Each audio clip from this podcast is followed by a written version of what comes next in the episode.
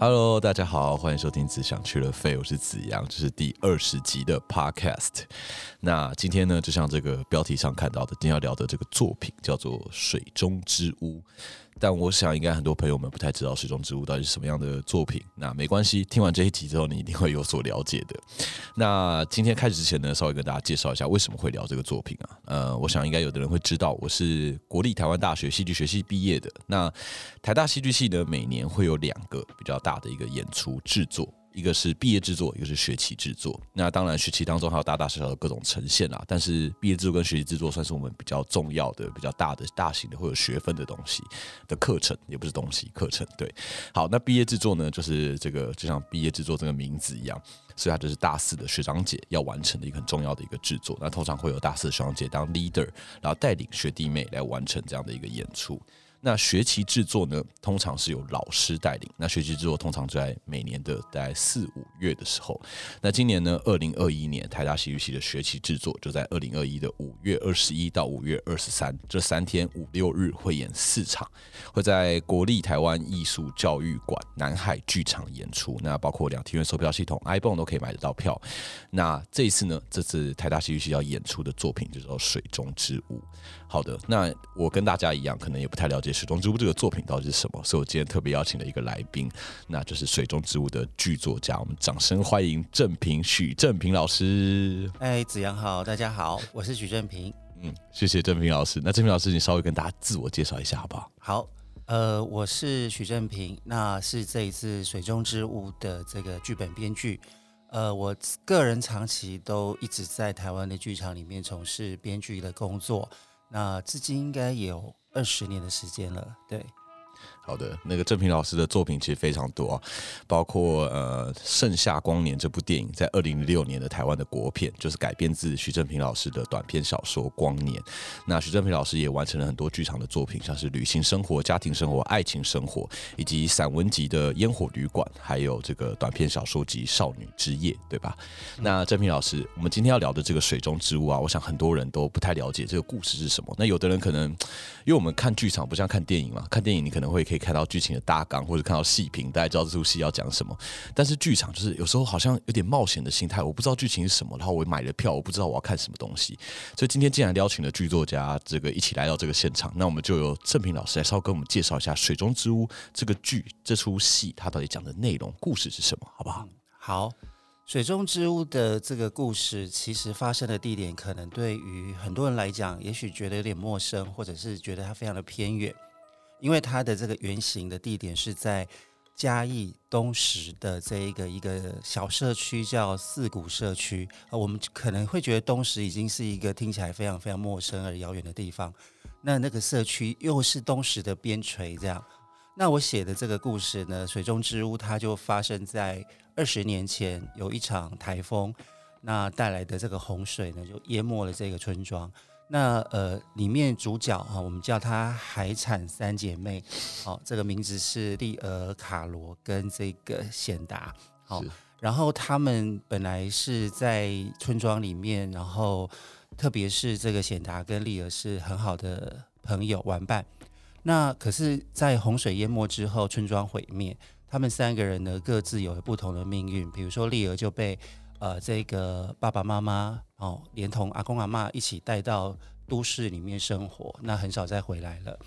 那这个卡罗因为是一个混血儿，所以他的爸爸在这一场水灾里面死掉过世了，妈妈非常伤痛，就呃一种呃远离伤心地的感觉，所以就把他带到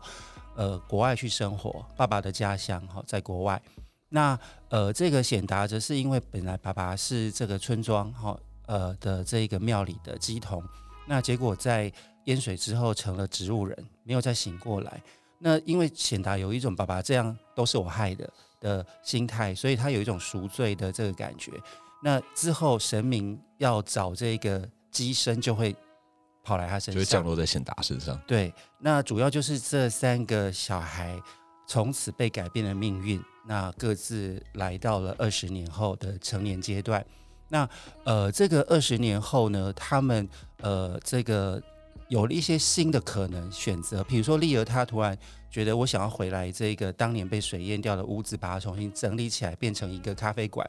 那或者是说，呃，这个一直不让卡罗回来的妈妈死掉了，所以他呃觉得趁这个机会，他有主导权对我，可以回家了。好、那或者是显达的这个爸爸，他的医生告诉显达说：“哎，你爸爸好像有醒来的可能哦。”那于是他们好像在这个时候突然感觉到我的生命似乎要翻到新的一页，然后有一些跟我的过去连接的可能性。那呃，所以他们呃，等于是把握这次机会，再次回到这个村庄里面。那只是说，呃，当他们在这一次呃重新面对自己可能到来的呃故事的时候，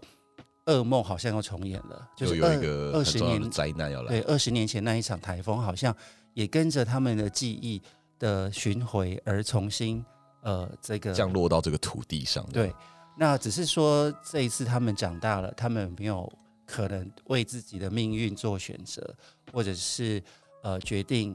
未来的人生该怎么样过。嗯，了解。所以他这个故事的开头就是已经是他们长大二十年后了，对吧？对，已经是二十年，二十年。后，然后面对他们过往的这个伤痛，对彼此的人生好像都留下了一些伤疤，然后好像有些过不去，有些呃恋恋不忘，然后最终都想要做一点改变，不管是决定各式各样的决定嘛，三个人，然后面对这样的灾难，那面对这样的人生，那这个故事啊，我自己看的时候其实特别有感，我自己还蛮喜欢这个剧本的。然后我觉得这个故事啊，就是跟台湾的在地连接性都蛮强的。然后我我觉得觉得台湾也是一个呃天灾人祸很难避免，很常会有动不动就有台风，动不动就有地震这样的一些灾难。那我想我们在我们的人生成长的过程当中，这些东西都逃离不了我们的这个生活。对，那我喜我觉得这个剧本啊，或许我们在看的时候，我们自己都会有一些自己的想法或者自己的一些代入感。但我就很好奇，今天都既然都邀请到这个剧作家来了，那我很好奇郑平老师对于这个剧本，你有没有希望可以传达什么样的讯息给观众，以及希望观众看完之后会有什么样的感受？嗯，好，我其实相信大部分的观众可能平常生活在都会区，不管是小镇或都市里面，其实我觉得我们大部分都是被都市文明给洗礼，或者是呃习惯了这个都市文明的人。太习惯便利，然后太习惯科技这些东，西，就是有时候你可能很难想象没有手机，或者是身边没有 Seven Eleven 的 这对种生活。如果家里附近没有 Seven Eleven，就觉得哦好不安心哦。有时候到一个地方去玩，然后那个民宿附近有家 Seven，就觉得啊好方便哦。对，那呃，这个我在剧中写的这个小村庄，哈、这个当年去田野调查的时候，它就是一个到现在为止哦，已经过了七八年，它还是没有 Seven Eleven 的地方。哇哦，对，然后我们当年去的时候。呃，其实呢是一个很惨烈的迷路的过程哦，就是那时候剧团带着我们要到那边做一些采访跟调查。是二零一三年对不对？对，二零一三年。嗯，然后呃，这个过程呢，就是不管他们用了 GPS 还是打电话问路什么的方式，我们就还是狠狠的迷路了三次。那时候是不是也对还没有什么网络吃到饱，所以 Google Map 也没有用，对，也许 嗯，那或是收不到讯之类的，对嗯，有对，尤其又是在那么偏远的地方。是是，然后后来真的，我们就真的走了一条，他们说这就是这条路 要通往这一个那个地方叫四谷社区，是然后在奥古斯地旁边。那我们就一直开在两旁都是对我来讲是森林的这一个路上。那我自己在这个过程里面就一直非常非常的狐疑，说前面还会有什么东西可以看吗？然后那边会有住人吗？会有一个村庄吗？嗯哦，那呃，就是在这样一个狐疑之下，突然呃，这个柳暗花明又一村的，就是在我眼前真的展开了一个呃这个小小的村庄，然后呃，可能就是有可能最多一百户、几十户吧哦的人，就是有一群人住在那个地方，可是好像与世隔绝的感觉，对，就是因为我们经过了一个迷路跟森林嗯之后，你已经觉得你好像到了天涯海角这样，对。可是其实那感受又很真实，就是原来呃，在台湾，在我们这个岛上面，你以为呃，或者甚至你觉得这个地球已经被我们呃这个人开类发完，开发的，好像没有什么地方你不能够想象说，哎，居然有这样的地方存在，是。也就在我们的土地上，居然就有这种，你会觉得怎么可能有人住在这里的嗯。这种天涯海角？嗯，对，那所以我自己呢，呃，当然就是在这个过程里面，我就很希望说，可以把这样一个体会，或者是说，居然有人住在呃这样的一个地方，好、那一种感觉介绍给已经习惯了都市价值观的观众认识。是，其实我们有时候看一些艺术作品啊，或者看戏啊、看电影啊，我们都是希望可以得到一些我们也许日常生活中不会有的一些体会或一些感受，这些东西可以带领我们去更远的地方，可以去尝试更多的经验。然后，所以我们透过剧本啊，透过也许音乐、也许影像，各式各样的东西，都是可以帮助我们去增加我们生活的丰富度或厚度的。所以，或许老师希望透过这个剧本，让大家感受到，也许在我们的生活里面有各式各样的状况，我们都还没有经历过。也许这样的这个村庄就在我们的土地上，而我们都没有发现，是吧？而且，就是对我们来说，可能就是呃，其实像我小时候，就是在受教育过程里面，你会被呃教导说，哎，人类的文明怎么样的进步，然后你又生活在一个科技社会，所以你会觉得好像没有什么是东西是人类无法去征服的，嗯啊，或者是呃病痛啊，或者是。一些困难，然后生命的极限都可以被超越，然后都可以被解决。这样是，其实就像我刚刚提到，这个剧本跟天灾人祸脱离不了关系，然后我们台湾也跟天灾人祸脱离不了关系。然后我觉得这个剧本里面有几句台词是我真的很打到我的，我想要跟老师分享，我自己也觉得很喜欢的。那当中有一段台词就说。从前唐叶帝国统治的时代，开垦就是梦想，土地就是财产，良田千顷，人畜兴旺，人多了，土地不够了，向海要，向海要。他这个向海要还讲了两次，所以有更加积极想要汲取的感觉。那下一段他的台词又变成是：去吧，当年他们施加于你的，如今你可以加倍加倍的讨回。淹水了，所以很多时候我们人总是想着我们人定胜天，我们可以去征服各式各样的大自然，可以去开垦。但很多时候大自然好像会还给我们什么我们意想不到的，像近几年包括气候的变迁，包括极端的气候，包括台湾最近也都没有什么下雨嘛，中南部缺水缺的很严重。所以很多时候我们自以为我们掌控了掌控了这个大自然，但很多时候大自然好像。会会拿出更大的力气来反击我们，然后或许我们该学习的未必是克服大自然，对吧？我们或许该学习的是如何跟这个大自然共处，如何找到一个彼此相融相处的一个方式。所以我觉得这个剧本很打到我的其中一部分，也是这个部分。对。那我自己在看这个剧本的时候，我也特别有感，就是我觉得这个剧本的创作形式蛮特别的。这剧本里面很多角色啊，会以自己的第三人称来讲自己的角色，也或者是类似旁白的方式在讲这个故事。那老师可以跟告诉我们说。为什么你会选择这样的方式来创作这样的剧本，或是你有什么样的想法吗？嗯，呃，其实刚刚子阳在介绍我的时候有提到说，呃，我其实除了写剧本之外，也写过散文跟小说。是对，那而且更准确的说，一开始我其实就是写小散文跟小说的，剧本是后来的事情。那呃，所以说其实。呃，在创作不同文类的时候，我常常有一种感觉，是我好像要分裂成不同的自我。比如说，在散文小说的时候，是一个习惯叙事这个形态文字的我；可是到了剧本，大家呃，就是虽然不一定读过剧本，可是一定也知道剧本就是要用对话来写作来经营嘛。那呃。对话跟叙述其实是两个很截然不同的东西，分立的东西。那呃，对我来讲，就是都要写的时候，就常会有一种，难道他们之间就没有共融的可能性吗？嗯，那呃，后来我就是读到了这个欧陆的新闻本，那我就发现，哎，新闻本之所以不被叫做剧本，但它还是可以被呃这个导演或演员用来演出，是因为呃，它还是提供了很。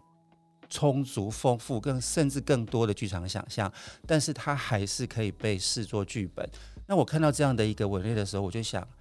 呃，对，呃，这个新闻本里面，他就常常用叙述的方式在说故事，所以这个剧本的形式就称之为新闻本，对吧？对。然后，呃，看到这个，呃，这些欧陆有的创作的时候，就非常的惊奇，说原来剧场里面可以这样说故事，是。然后刚好又很符合我自己喜欢。呃，文学性语言的这一个呃，就是自己的偏好，所以我就开始自己尝试在形式上面，也把我过去写散文小说的经验跟后来创作剧本的这个经验结合起来。那呃，这个变成一种可能就是大家进剧场的时候，一开始会需要习惯一下，或者是不那么熟悉的。可是呃，如果你可以。融入或者听到入神的时候，你会觉得说，其实它可以超越剧场这个黑盒子的呃限制。就像是比如说我们看电影的时候，呃，大家可能都会很习惯电影帮我们实现一些意想不到的画面，对或是想象，电脑科技，或者嗯是这个呃，就是史诗级的场面等等，你都会觉得这些东西好像很难在呃剧场里面完成。可是我觉得透过新闻本，好像我有时候变成不不一定需要真的把这些东西全部呃画出来，或者是拍出来给呃观众看。可是我们可以透过文字或者透过剧场特殊的空间运用，给予观众更丰富的想象力。对，其实剧场的确是有些限制，相较于电影和电视，他们可能有更多的后置、更多的设备可以完成想要的画面。但是有些时候啊，这些限制反而是可以发挥的空间。如果你可以妥善利用这些限制的话，好像又又又更精彩，又有更多火花。就是在这些限制当中互相去挑战。也许编剧家有很特别的一些想法和一些画面，然后导演在试着用自己所能做到的方法去达成编剧的这个想象以及剧本里面提供的画面。那双互这样子激荡之下，身为观众，就可以享受这个激荡出来的火花，也许就很有趣。那我自己在看这个剧本的时候，我就想到几个，我不知道各位观众有没有，各位听众啊，你们有没有听过看过什么剧本？那几个舞台剧剧本，像是《爱与资讯》，它就是呃前几年台大戏剧系、台艺大戏剧、北艺大戏剧系都扮演的一个剧本。那这个剧本呢，就是蛮断裂的，可能五分钟、十分钟的小片段，然后一格一格一格，很像我们现在划手机这样子，一下看到划过去，看到划过去，然后每个资讯都有点断裂。那另外呢，可能像是《阿拉伯之夜》，我不知道大家有没有看过。那《阿拉伯之夜》这个剧本也是。角色会一直跳出来，然后一直以第三人称的去形容他们遇到了什么状况，然后感觉好像很出戏，但实际上他们也实际上在这个情境里面。那或是像是金融，就透过几个演员去扮演很多个角色，然后彼此交叉之下也产生了一些故事。那我觉得这样的方式，这样的新闻本方式，是不是老老师你觉得？因为我自己想象是觉得，其实对于我们现阶段的人来说，好像是接收资讯蛮蛮蛮。该怎么讲？蛮适应的一个方式。我们在划手机的时候，就是很简单来说，难听是断裂，但实际上是跳跃嘛。我们会这样子看一个资讯，又跳到下一个资讯，又跳到下一个资讯。那老师觉得新闻本是不是好像也蛮符合我们现在这样的接收资讯的方式呢？呃，对，的确，我觉得每个时代都会有它呃特特定于它那个时代的人的生活形态或者是感知模式产生出来的一些创作潮流。嗯那我觉得新闻本就非常非常的属于当代。呃，如果大家去看一些比较早期的剧本，比如说契科夫、伊普生的时代，你可能会发现那个剧本大概就分成四五幕这样，然后呃每一场都会有一群角色就坐下来开始聊天，产生冲突，然后可能有或最后发生悲剧啊什么的。就乍看之下好像很漫无目的的在聊天。对对对，然后呃，这个呃，到了后来，你可能会发现，哎，四五幕变成了十几场戏这样。嗯那到了这个刚刚，比如说你说过的金龙是哦这一类的剧本，你就会发现它的分场是到了，我记得金龙是四十八景，嗯四十八场。那呃，以我自己，比如说在教剧本写作的经验，我如果看到这种大纲，我就会跟学员说：“你这是电影吧？电影才会分分到这么多场，这样子，就是你这么细碎、这么断裂，这个呃，光是换景，然后上下场就已经呃，观众等待就已经耗掉一半的时间了。以传统的思维会这样看吗？对对对，嗯可是其实。如果你真的去看这些剧本的演出，你会发现它反而比那些需要暗场或者是幕起幕降的戏都来得流畅，是因为它把故事说得很好听，而且它这些细碎片段是被非常有机的组合在一起的。那呃，我会觉得这种呃，比如四十八景这么多景，或者是这么多细碎的小片段所组合成的戏，它其实对应到我们人类，就比如说呃。过去真的是没有呃，这个我刚刚说契诃夫时代，是大家真的没什么娱乐，然后没什么事情可以做，然后我每天就是面对着别人的肉身，嗯所以我们就坐下来聊天吧，就聚在一起聊天这样子，嗯对，很多话可以说，时光很无聊这样子。嗯，可是现在每天肯定忙着划手机啊，然后看到的都是各种精华、懒人包啊什么，的，然后在虚拟空间跟别人讲话，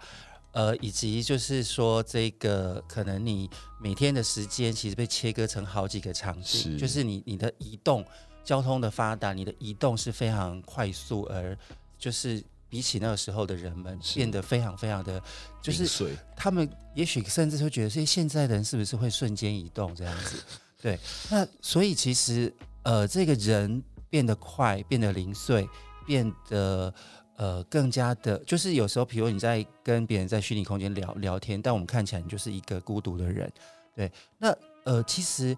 我们会觉得新闻本好像你看上去形式上面，甚至你会觉得有点前卫，嗯，但是说实在的，它其实蛮对应到我们现在的人被切割的很零碎的存在状态。是，所以其实我觉得每个时代都每处于每个时代可能适合的艺术形式，或是大家习惯感知作品的一个方式。所以或许新闻本在这个在这个阶段，我自己在看的时候，我觉得非常符合我自己看戏的时候的期待，就是我会看到很多精华，然后好像很片面，但是我整个整体看起来又觉得很立体、很丰富的感觉。或许大家也有机会可以尝试看看，来看一看这样的剧本或者这样的创作。我记得这次《水中之物》导演博森，他第一次看到新闻本的时候，他还跟我说：“我不会导这种东西耶。我投爆料啊，对，然后可是没想到过几年，他突然跟我说他要导《水中之物》，我就很是惊讶，说：“诶，他怎么所以翻转了？怎么对，会所以你接受了新闻本，或者是你对新闻本可以有想象？有想象了，对，嗯，好，因为这个形式啊，就是除了特别以外啊，其实我是很好奇，老师创作这个剧本的契机是什么？因为就我所知啊，这个剧本是当初软剧团在二零一三年的时候办了一个 workshop，一个工作坊，然后想要邀请大家来创作，然后加上软剧团，我不知道大家知不知道，但大家如果有兴趣的话，可以去查一下。软剧团算是台湾蛮重要的一个剧团，然后他很重视的就是台湾的文化以及经营，尤其是嘉义这块土地，因为他们是从嘉义开始的。然后所以他们的演出啊，像前几个礼拜演出的十殿，还有分两集，就是要分两天看，然后是分别是奈何桥跟轮回道。然后这个十殿这个故事啊，也是立基在台湾的很多的故事以及历史灾难，然后以及很多的新闻片段所发展成的一个剧本。那老师当初就是是受到软软剧团的邀请，那我很好奇这个创作的契机、创作的过程到底是怎么样的？嗯二零一三年的时候，软剧团办了一个活动，叫做剧本农场。是那这个活动的宗旨，它其实形式上就是说，他邀请三位剧作家，然后跟着这个呃农场主持人王友辉老师，在一年的时间里面，呃，一开始可能是呃一起出去玩，然后田野调查。所以老师你有出去玩到对哦，我们那时候去了阿里山，去了东石的海边，去了嘉义的老市区。哦，很丰富的行程诶。嗯，然后就是因为我这样子去了东石，然后对这个地方有感觉，因此才有了水中之屋。那在这个剧本农场里面，我们就会透过一年的时间，从收集材材料，然后呃互相讨论，给作品意见，到最后软剧团会把它做一个初步的独剧呈现。那它呃，就是说在这样一个非常非常呃漫长或者是这个完整的创作过程里面，我们会产生一些呃，真的是值得蛮值得在呃我们这个剧场环境里面被扮演的作品。那人剧团当然也就是希望说，透过这样一个剧本农场的举举办，呃，来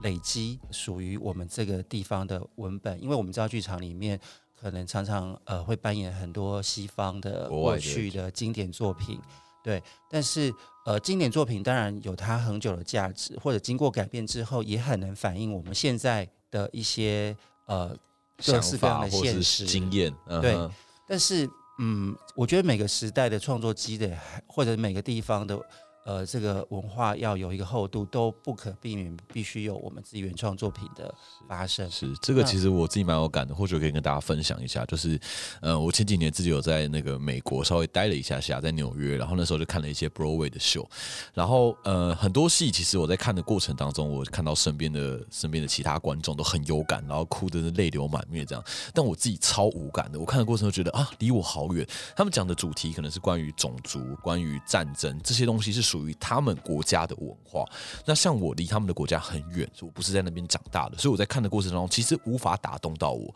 那同样的，我们生在这块土地上，我相信各位各位如果去看戏的时候，你们身为观众，你们也会很希望你们看到戏是真的可以影响到你的，否则是一个远在天边的故事，与你无关的话，说实在的，也会觉得，哎，那我看这个要干嘛？所以台湾有在地的文本，我自己觉得也非常的重要。所以这种部这部分就蛮感激老师可以完成这样的剧本。对对对对，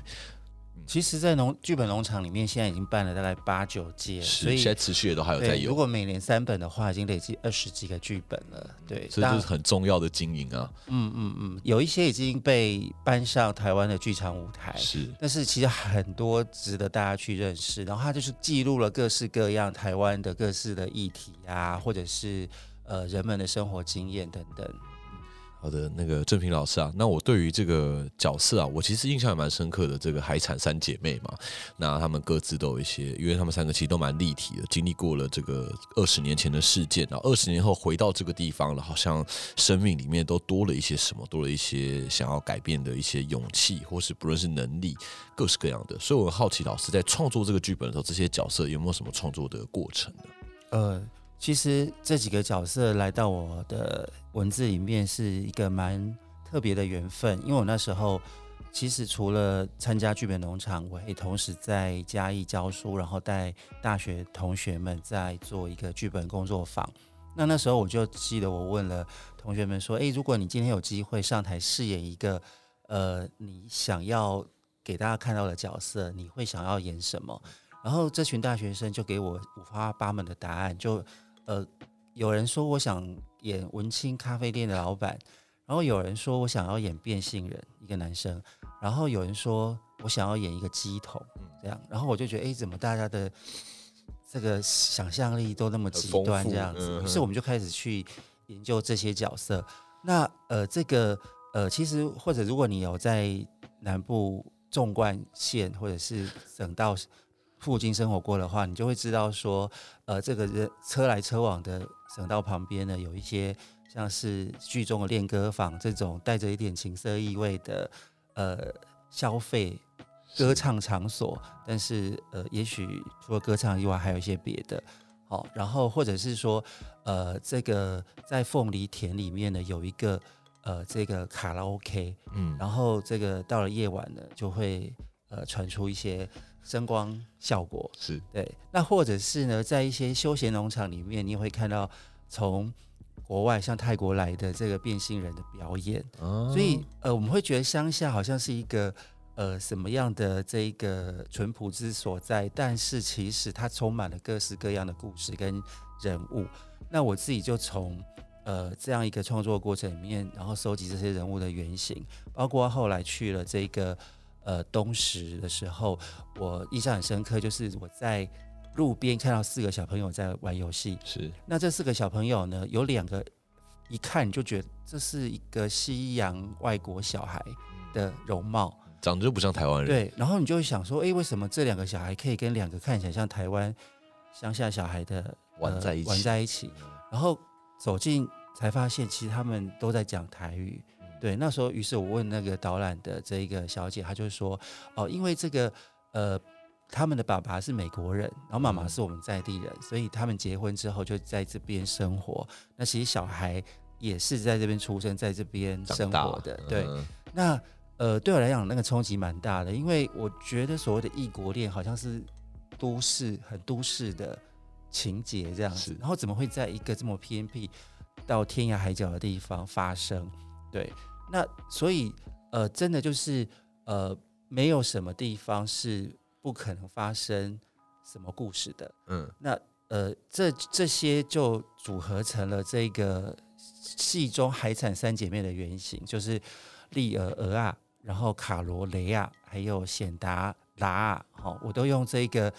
那个村庄里面的这些海产们来帮他们命名，这样子。对，哇，这个东石啊，这些海产也都是蛮有名的。我自己在，我像我一就想到《消失的情人节》里面，也是好像要去牡蛎田里面嘛，所以这些东西还有包括地下的广播电台，也都是很有趣的元素。所以老师把这些元素全部都加总在一起，就形成了这些角色。那我自己也很好奇的是，这个剧本除了这几个角色以外，其实也带到了很多的议题。然后这些议题啊，其实我不知道大家会不会特别有感，但我想跟我们的生活也其实蛮脱离不了关系的，包括性别、这身份认同的问题，然后以及大家对于土地的连接，这几个角色都呃小时候在这里长大，然后长大之后有的想要回来这里，有的想要离开这里。然后对于自己身份的认同，包括像卡罗，他回到台湾也被认为是外国人，在国外也被认为是外国人。然后包括对于家的想象，那不知道老师对于这几个议题，在这个剧本里面有没有什么样想要分享的想法呢？嗯，好，其实刚刚子阳你说的这些议题，嗯呃，它都是我们生活在台湾的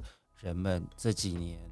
或者是也已经不是一段很短的时间里面一直都在面对的，是。那呃，包括我们可能会注意到我们身边的呃新新移民、新住民，然后或者是这个呃这几年刚通过的同婚，哦，就会让我们觉得说，其实我们的身边有很多我们其实过去刻板印象里面，呃，好像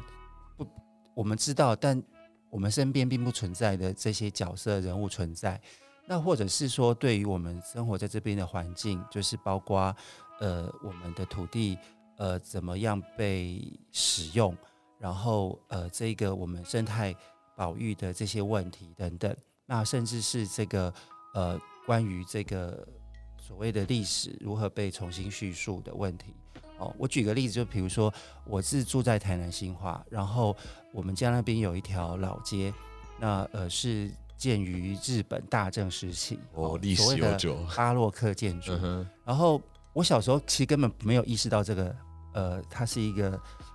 应该被保存的，然后某一段历史的重要的见证。但是长大之后，就突然大家就觉得，哎，它不可以被拆掉啊。然后它，呃，这个，呃，我们这个小镇的精华之所在就在这里。对，那台湾其实这几年也不乏这种，就是老街的。重新保存跟开发，但是大家也可能会想到，就是不管你去哪里的哪一条老街，你都会觉得，哎，好像大同小异，好像都蛮像的。对，那差不多的东西。然后呢，这个呃，想要被诉说的故事，好，也也也很像。嗯对。那呃，我就会想说，呃，这个所谓的保历史保存，或者是说一个土地的呃这个情感，只能是。呃，这样功利化的一种呃这个操作方式嘛。那我当我去东石的时候，那样一个完全没有商业的，只有两间杂货店，对的地方，那呃这个人们却还是继续住在那里，而且他们呃非常的爱那那个地方，他们希望可以让这个地方重新，即使会遭受淹水，是，然后或者是。呃，风灾的摧残，可是他们没有要离开，他们还是希望可以在这个地方，呃，有一个永续的家园。那或者是说，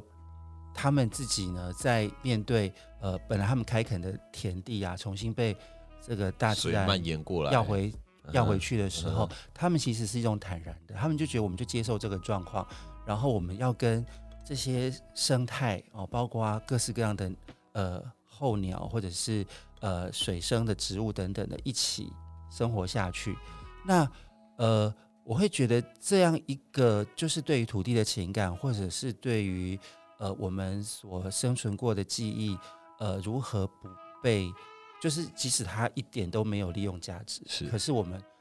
呃，它是我们呃之所以是自己的重要依据，然后我们就愿意继续让它保持下去。那呃，我会觉得说，就是在。呃，这些议题上面，就大家看议题，可能就是会觉得说，嗯，议题就是一个集合，是，就是你不会在里面看到人的形象，哦，就是呃新著名就是新著名，然后呃这个同志议题就是同志议题。可是，在戏剧里面，你会发现说，当议题变成一个一个立体的人的时候，那他们会透过他们自己的生命故事，或者是呃他们呃有血有肉的这个灵魂去感动你，然后。跟你对话，于是你就会觉得说，其实议题本身并不是因为它呃多么的呃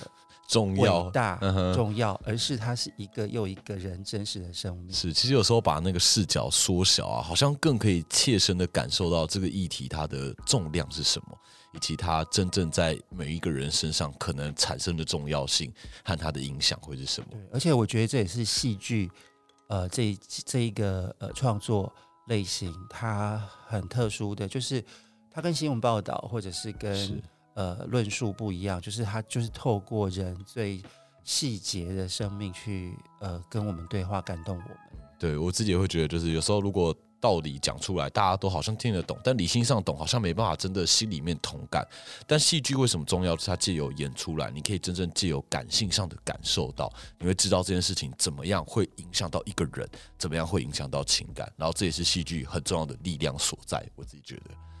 那这个故事啊，就水中之物这个故事，不知道老师有没有自己私心最喜欢的角色线，或者最喜欢的情节呢？嗯，这次排戏我。就听到人家戏称说，哇，这个戏里面有好多组 CP 哦，这样子。嗯哼。对，那呃，可是对我来讲，可能这里面最特别的一组是 Aniki 跟 Lara。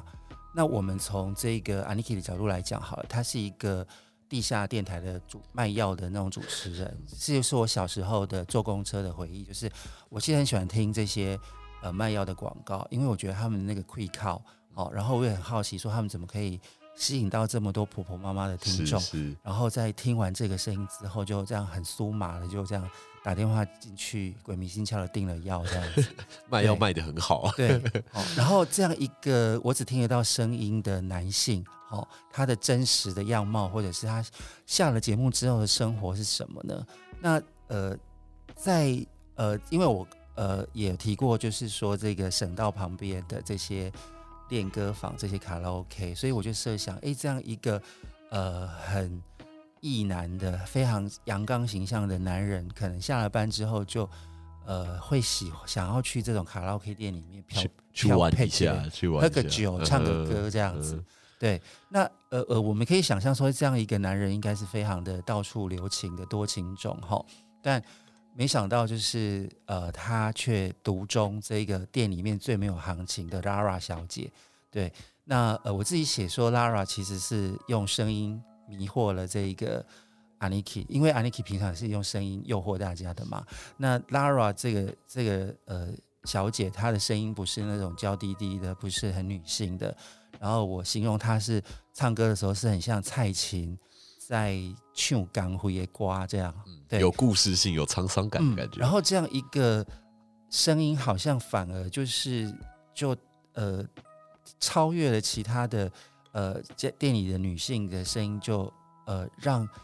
Aniki 觉得可以得到安慰，哈，但当然这样的声音设计是有它的用意的，就是在戏里面，Lara 就是一个跨性别者，是对，然后他长期呢必须用他自己呃不是那么认同，或者是他觉得自己不是的性别在生活，是那只有在做 Lara 的时候，他才可以感觉到一点自由，或者是一些呃这一个释放。那呃后来当呃 Aniki 发现这个真相之后，他怎么去面对这件事情？我们会想要说，那当然就是，呃，你怎么是这个样子？呃呃呃，好，不要了这样。可是，呃，有时候当你真的陷入了对一个人的迷恋、对欲望里面，你可能呃，不见得会觉得你是可以马上抽身的。然后你反而要去思考说，所以，呃，我爱的到底是什么？呃，我是要爱他是我以为的那个样子，还是？我应该要爱他真实的样子，他真实的样子毕竟感动了我。那我要强迫他变成呃我喜欢的样子吗？对。那我觉得其实透过这个角色，就可以让我们去思考这些呃，就是关于呃人性里面很，我觉得其实是很基本的问题。是有时候我们会被很多呃自己日常生活的经验影响，而失去了一种对于。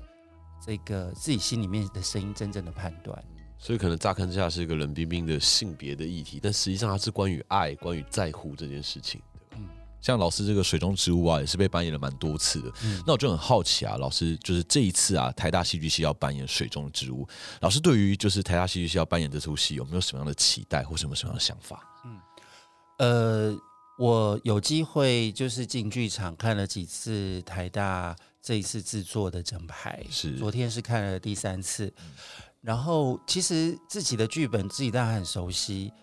呃，那呃，所以说看多了就是被演那么多次了，然后进了几几几次剧场，你常常就会只知道说，呃，就那样，对，然后没有什么可以再给你更多刺激的地方，这样。可是昨天我自己在看整排的时候，我突然有一种。